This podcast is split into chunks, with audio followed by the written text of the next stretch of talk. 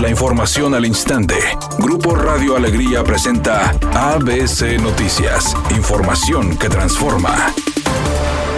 El diputado local del PAN, Carlos de la Fuente, dio positivo a COVID, según lo dieron a conocer a través de un comunicado fuentes oficiales del Congreso del Estado, que agregaron que se hizo la prueba y salió positivo. Sin embargo, hasta el momento no presenta ningún síntoma de la enfermedad, señalando que el legislador decidió realizarse la prueba después de que uno de sus familiares confirmara que se había contagiado. El diputado Carlos de la Fuente es el cuarto que da positivo al virus y el segundo de la bancada del PAN, ya que en días pasados se dio a conocer que el panista Jesús Nava también tiene coronavirus. Por otra parte, el diputado de Morena, Ramiro González, informó que estuvo hospitalizado por dicho padecimiento, mientras que el priista Seferino Juárez se encuentra hospitalizado. Las diputadas Lidia Estrada del PAN y Tabita Ortiz de Movimiento Ciudadano dieron positivo a la prueba rápida que se realiza en el Congreso. Sin embargo, en la prueba PCR ambas resultaron negativas.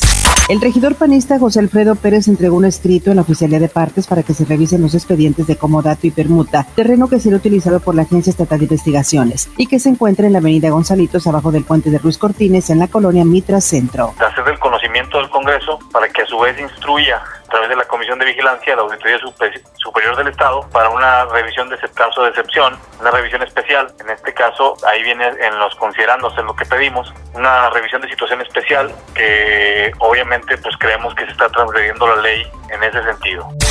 El presidente Andrés Manuel López Obrador anunció este viernes que las fiestas patrias comenzarán este domingo 13 de septiembre pese a la pandemia, pero prometió que los eventos guardarán la sana distancia. Explicó que el domingo habrá una ceremonia para conmemorar a los niños héroes y el 15 de septiembre se llevará la ceremonia del grito de independencia, sin participación de los ciudadanos, ya que será en imágenes iluminado en la plancha del Zócalo y se encenderá la llama de la esperanza con una antorcha. Por otra parte, ante el panorama epidemiológico, gobernadores de Jalisco, Puebla, Nuevo León y Veracruz han anunciado que realizarán el grito de independencia de forma virtual con el cierre de calles de las capitales estatales.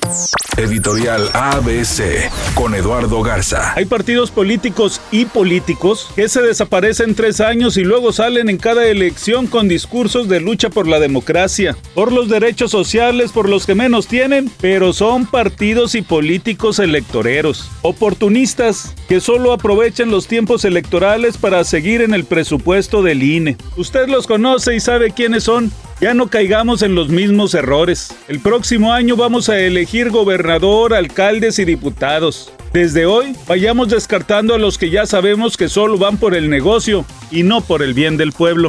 Rayados no pasa por su mejor momento en cuanto a funcionamiento se refiere. Uno de los que se ha visto por debajo de lo esperado es Jesús Gallardo, quien reconoció tiene mucho que mejorar para poder aportar más al equipo. Sé que he dejado hacer muchas cosas que no estoy en mi mejor momento, estoy muy consciente de eso y he trabajado para volver a mi nivel, estar al 100% y para que pronto salga de este bache futbolístico que, en el que estoy, pero estoy tranquilo y espero seguir trabajando con el equipo porque el equipo me ha respaldado bien. Después de 24 días hospitalizado debido a complicaciones con el COVID-19 que le propiciaron una neumonía, el cantante de música norteña Lalo Mora afortunadamente ya fue dado de alta. Así lo confirmaron sus familiares. Hay un accidente menor en la avenida Félix U. Gómez a la altura de Constitución con dirección hacia el norte en el municipio de Monterrey. Otro percance ocurre en el Boulevard Miguel de la Madrid pasando Lázaro Cárdenas en Guadalupe y un choque más se registra en la avenida Madero cruce con Galeana hacia el oriente. Recuerde respetar los señalamientos de velocidad y no utilizar su celular mientras conduce. El pronóstico del tiempo para este viernes 11 de septiembre del 2020 es una tarde con presencia de nubosidad. Se espera una temperatura máxima de 26 grados, una mínima de 18. Para mañana sábado 12 de septiembre se pronostica un día con presencia de nubosidad, una temperatura máxima de 28 grados y una mínima de 20. La temperatura actual en el centro de Monterrey 20 grados. ABC Noticias, información que transforma.